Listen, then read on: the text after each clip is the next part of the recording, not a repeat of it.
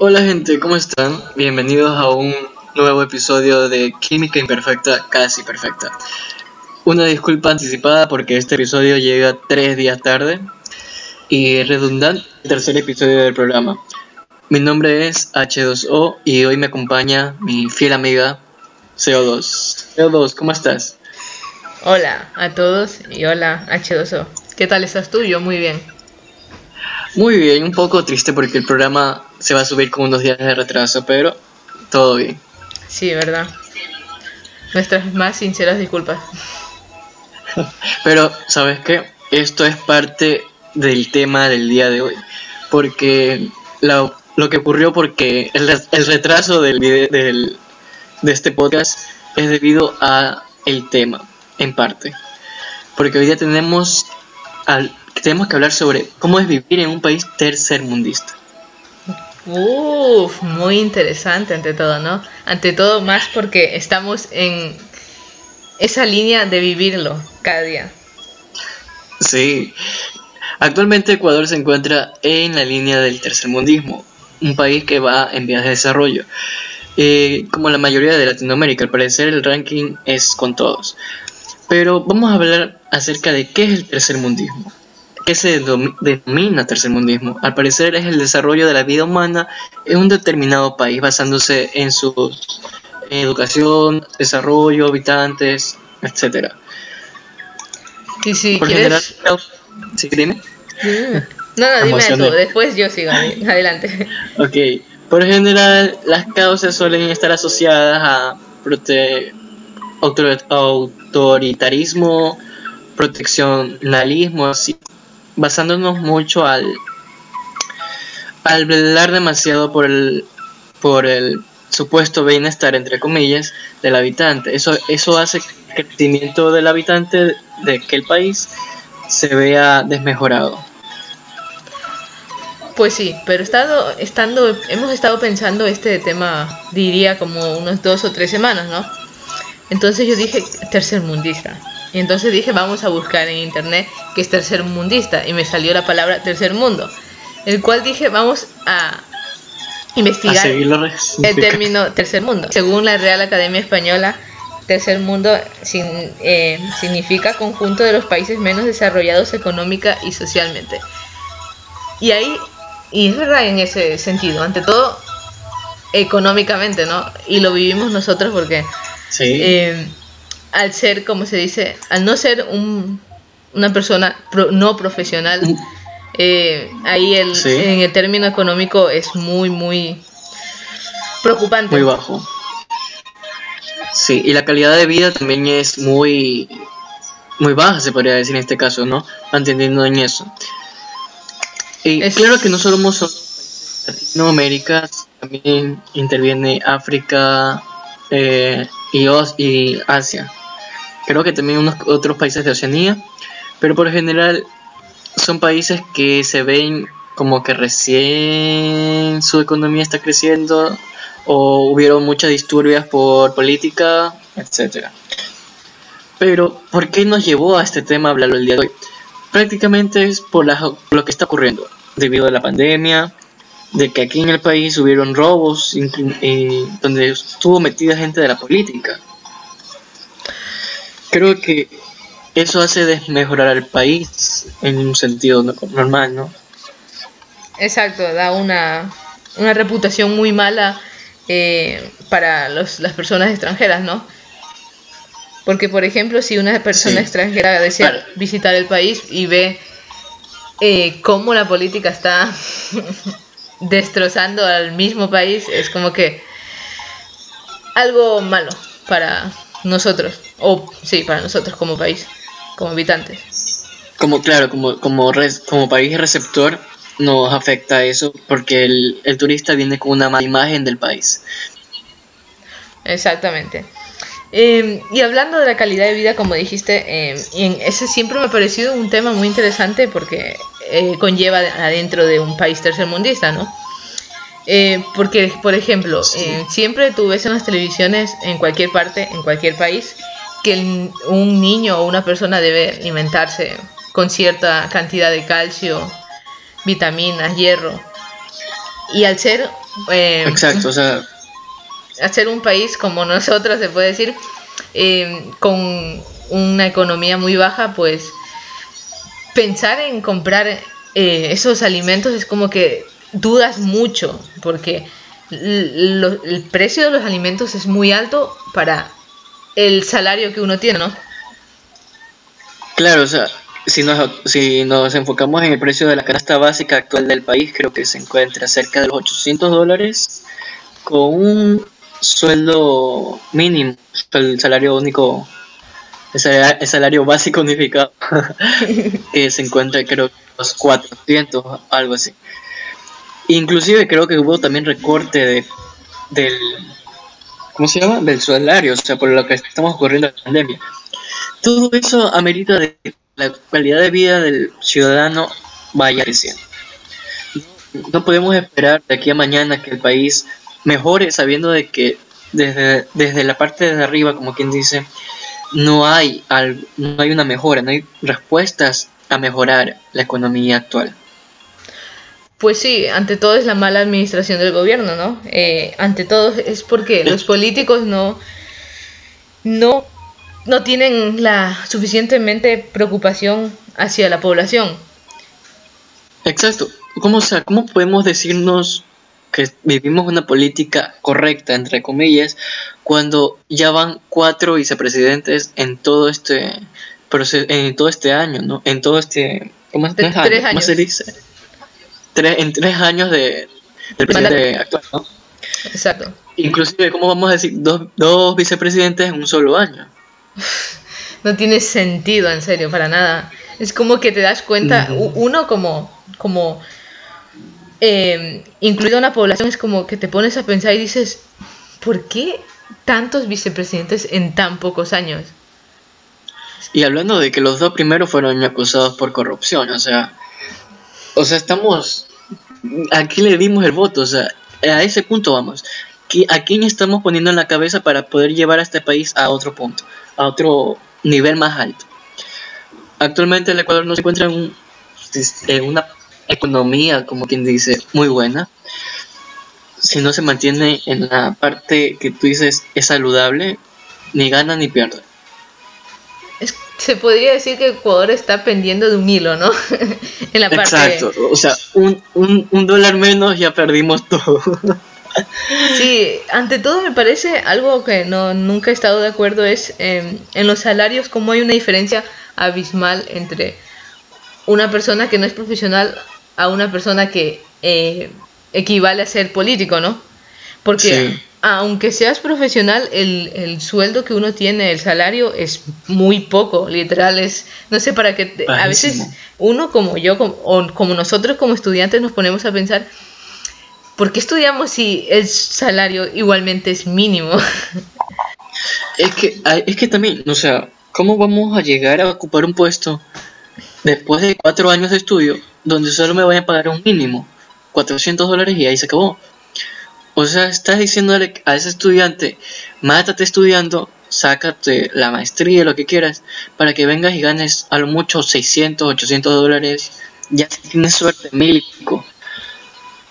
¿A qué Ya. punto llegamos como país? Si no estás ayudando a que todo crezca y mejore. Sí, porque es que no, no- no logro entender. Por ejemplo, no nos estamos metiendo mucho en la política, pero disculpa, a nuestros, disculpa a nuestros oyentes, pero nos estamos desahogando en todas, sobre todas las noticias que escuchamos cada día de corrupción en este país. Creo que, creo que, creo que este desde, desde que empezó la pandemia empezó tanto de que denuncia a tal político por esto, que si sobre precios en las supuestas canastas de ayuda, de que si las bolsas de cadáveres venían de 6 dólares o 14 dólares a, a ciento y pico de dólares cada bolsa. O sea, que robaron medicina a un hospital para venderla so- con precios elevados. Es que no, es, eh, ahí es que- vamos hablando sobre eh, lo que es ser un ser humano. Porque es decir, Exacto. uno, uno ante todo siempre llega al, al punto de ser sensible y ser miserable, disculpando la palabra. Pero el momento en que tú aprovechas una crisis económica, humanitaria o no sé, una pandemia donde empieza a morir mucha gente cada día y aprovechas cogiendo medicamentos que son gratuitos y vendiéndolos a cientos de dólares. No, no es normal, ¿no? Sí. O sea, y esos medicamentos, o sea, tenían inclusive el sticker pegado que dice prohibida su venta. O sea, ¿en qué, qué dónde está ese, ese, no sé, gerente, director de ese hospital que permitió aquel, aquello? O sea, estamos viendo de que hay gente que llegó a pagar hasta 5 mil dólares por medicina. A ese punto llegamos, donde en vez de darnos la mano empezamos a robar. Pues sí, hablando en serio. Sí, es, no, no, no, encuentro una razón justa de por qué están haciendo todo esto en, tremenda crisis. Es una de las cosas, creo que para, a nivel mundial es uno de los peores acontecimientos en la historia actual, podríamos decirlo así, y la economía en el resto del mundo baja. Y aquí solo se les ocurrió llegar y llenar los bolsillos de cada quien. El egoísmo vivo de la persona creo que eso relata que no el ¿cómo es? el tercermundismo no es tan solo el cerrar el no sé cómo podríamos explicarlo no es solo el que el, digamos por decirlo así la política sino también la gente alrededor de la política. Aquellos gente que ya se tiene contactos y así podríamos decirlo. Que hace que no que no todos puedan cómo es crecer de la misma manera, sino que ponen obstáculos a cada uno. Sí, porque por ejemplo para meterte en un puesto eh, alto o en la política como estamos hablando necesitas un conocido, un contacto para poder ingresar. Claro, o sea, como quien dice la palanca. Exactamente. Eh, pero pero bueno, ya creo que hemos hablado mucho de política. Sí, demasiado. Es un, tema muy tóxico, creo que no debería existir. Pero bueno. a lo que vamos. Te pregunto algo. H2. Dime. Tú donde vives, em, ¿qué obstáculos tienes? Sabes que la verdad, este, como persona, siento que el obstáculo principal sería el el no haber podido tener una educación más amplia para poder llegar a asumir un mejor cargo en futuro, podría decirse. No sé, o sea, creo que todos partimos de diferentes puntos. Hay gente que a lo mejor viene desde una escuela que les enseñaron inglés, francés, otros que vienen de una escuela donde les enseñaron un buen inglés. Por, o sea, es un ejemplo, ¿no? Y hay gente que viene de una escuela que a lo mejor y, y saben lo que es el, presentarse y decir, hi, my name is tal. O sea, a ese punto, o sea, en vez de hacer que todos lleguen con el mismo, o sea, que puedan salir de la misma, desde el mismo punto, todos salimos de diferentes lugares y es un problema que yo digo. ¿Sabes qué problema eh, ha habido en, este, en el inicio de clases de colegio o escuela? A ver, disculpa, no te escuchas bien eso. ¿Qué dijiste? ¿Sabes el mayor problema que he visto al ingresar en clases virtuales en el ah, colegio y escuela? Claro, que no todos tienen una computadora o que no tienen internet para poderse conectar.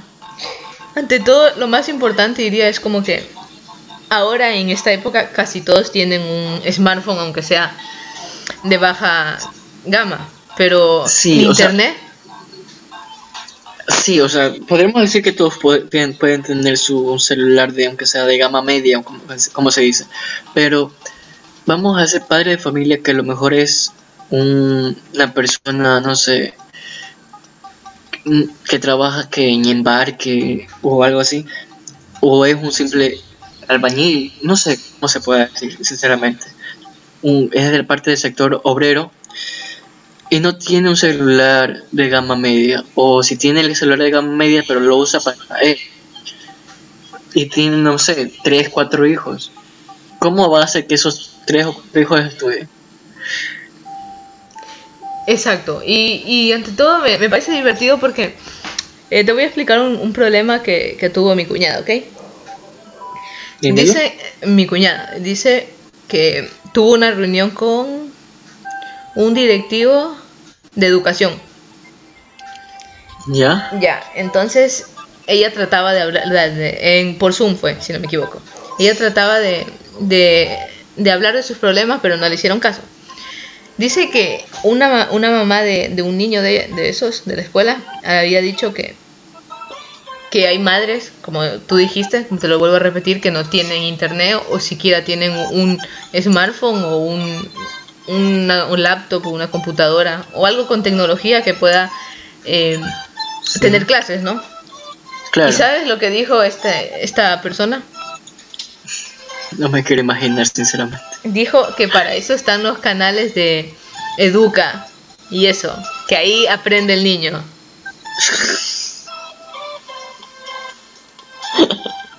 El niño se duerme antes que aprenda, sinceramente. Es Es que, que, no, te juro sinceramente, que me parece divertido el hecho de cómo... dan supuestas resoluciones. O sea, Exactamente, como que... Según, no sé si según piensan que uno no tiene lo suficientemente inteligen- inteligencia para protestar o pensar siquiera que eso es una respuesta cuando no es una respuesta.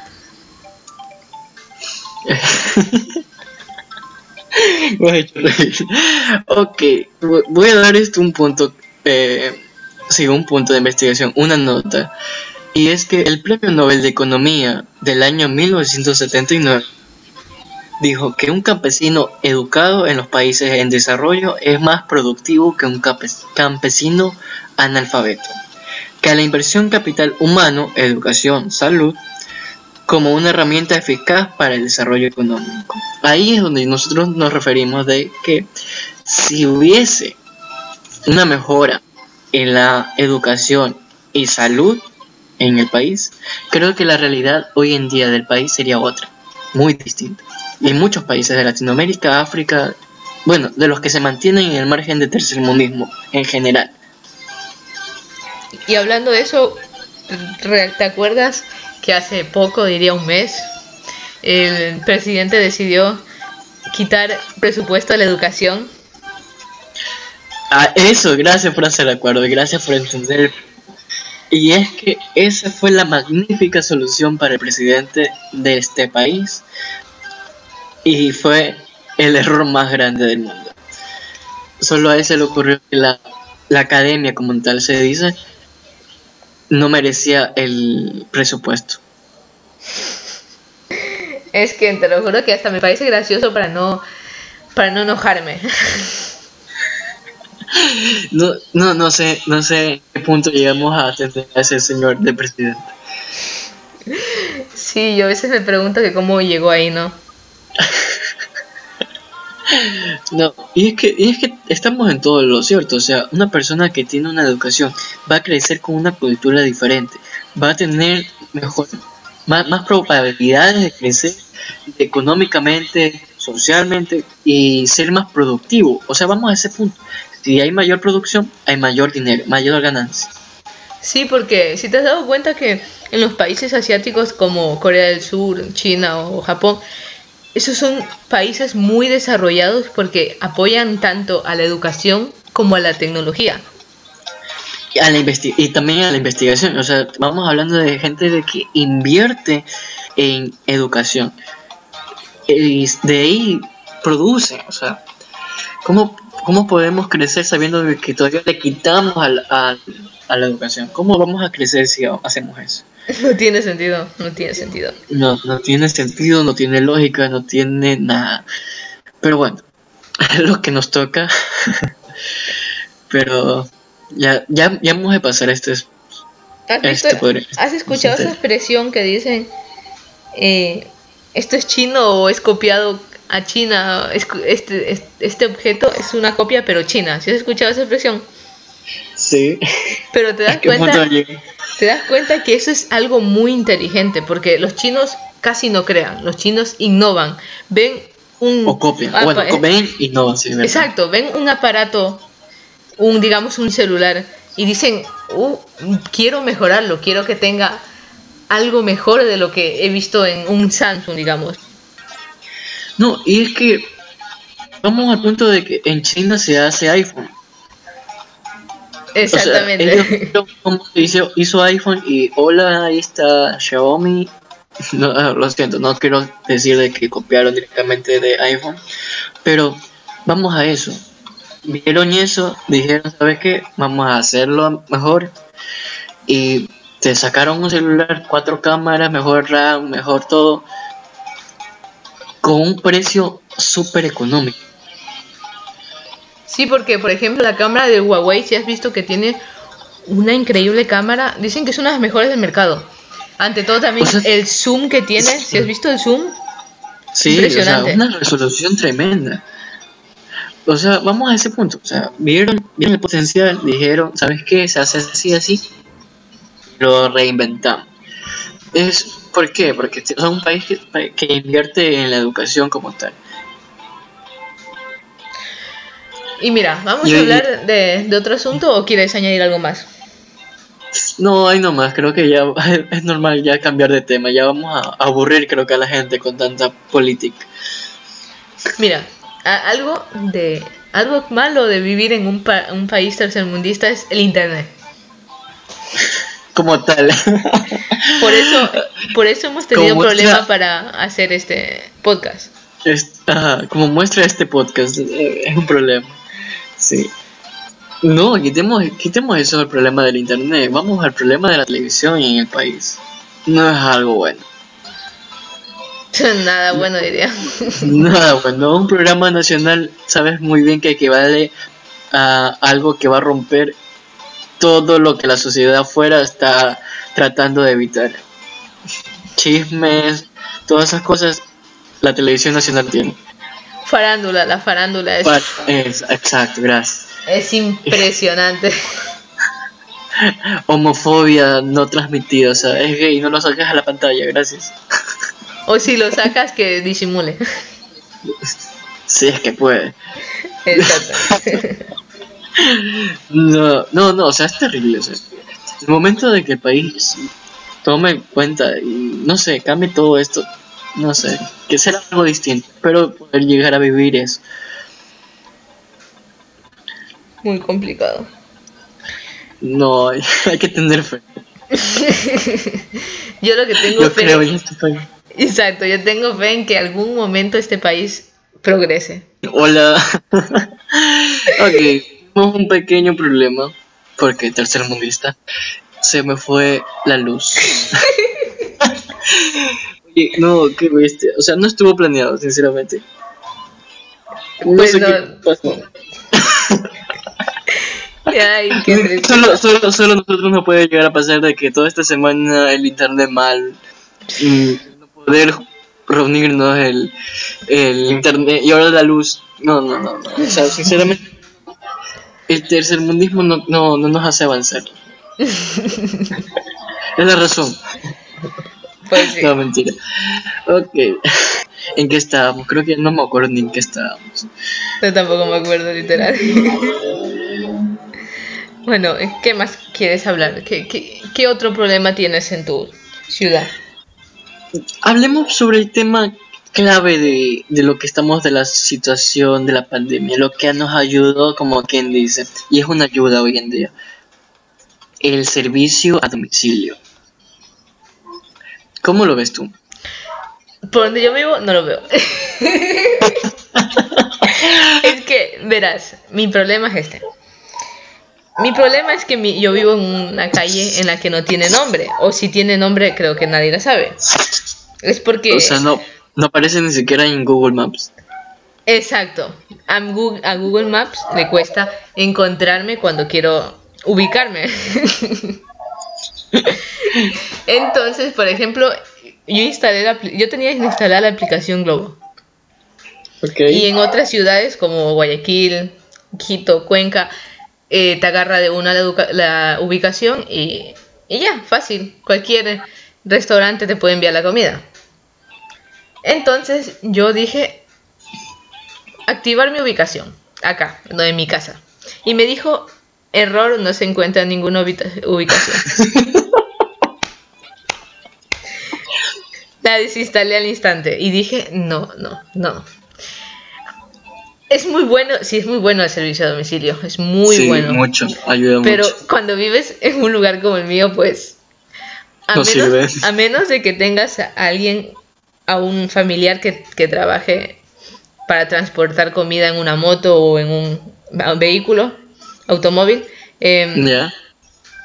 Ellos sí conocen dónde vives. Pero cada vez que tú pides en un restaurante, tienes que ubicar, darle ubicaciones, pero aquí hay una casa, aquí hay una tienda, a tres metros de esa tienda. Yo, te cuento desde mi experiencia. Eh, yo vivo en una ciudad más pequeña que la de CO2 y aquí creo que recién está funcionando Uber Eats. Creo, no sé. Porque he visto uno que otro chico. Pero aquí internamente en la ciudad hay motoservicios. Eh, o sea, aparte, muy aparte. Y tengo un conocido que fue vecino mío, literal, le escribo, le digo, vecino, tráigame tal cosa de tal lado. Y me responde y él manda a un chico. Creo que es lo que se puede decir como un Globo o un Uber Eats otra vez. Pero ya es una ayuda. Ya es esa persona que te saca del apuro del no cociné, voy a pedir mi pollo asado, no sé, el chabolafán, lo que quieran. El ¿Y sushi la semana pasada lo sirve. ¿Y qué es chaulafán, Pero sí, querido sí. H2O para nuestros oyentes que no conozcan? Es parte, no, no, no. Es parte. eh. no. El cholofán es algo. ¿Cómo se podría definir el cholofán? O sea, que es, Es como un una mezcla, amarillo. ¿no? Se puede decir. Es una mezcla de cosas de que el chino tenía ahí y cogió y puso en un arroz. Tiene pollo, carne, cerdo Bueno, vemos si es pollo, ¿no? y, cam- y Vemos. langostinos, Ca- no. camarones, eso. ¿Y tiene alguna verdura? Una- no, no me- recuerdo. A mí me sirvieron uno que tenía hasta champiñón. ¿En serio? No nunca, nunca, nunca. Nunca he probado estaba eso. rico. Estaba rico. Bueno, tampoco es bueno. que sea fan del cholafán, pero bueno. Mm, es para esos días que tú dices, no cociné, charlafán fijo. Yo, no, yo pido pollo asado. No, y también es rico. Ay, Con arroz, menestra, mayonesa. Uy, no, no, esto ya se va a convertir en un programa de comida y creo que ya mismo llegamos al final. o estamos llegando al final. bueno, Bueno. gente, creo que ha llegado al final de nuestro programa. Y ha sido un gusto, espero lo hayan disfrutado. O por lo menos hayan escuchado nuestras quejas, que fueron más. Pero es la verdad, es lo como lo vivimos nosotros. Nuestro punto de vista desde este país tercermundista. Algo que agregar. Y, y si nos, nos ha faltado de decir Claro. o algo, o nos nos, equivocamos en algo, pueden decirnos a través de nuestras redes sociales. En Facebook nos pueden encontrar como Química Imperfecta, casi perfecta. Y y en Twitter nos pueden encontrar como arroba casi química. sí, o sea, pueden dejar nuestros pueden dejar sus comentarios ahí, seguirnos en Spotify y en toda en la plataforma en la que tú nos veas, síguenos. Escuche sería, ¿no? Ah, cierto, escucha, perdona. Es- Uno es distraído. Exacto, muy distraído. Pero bueno, Sí. ha sido un honor grabar este podcast. Eh, sí, esperamos igualmente. grabarlo el domingo el siguiente, así que sí. Espérenlo. ojalá que nos colabore todo. Ojalá el internet colabore.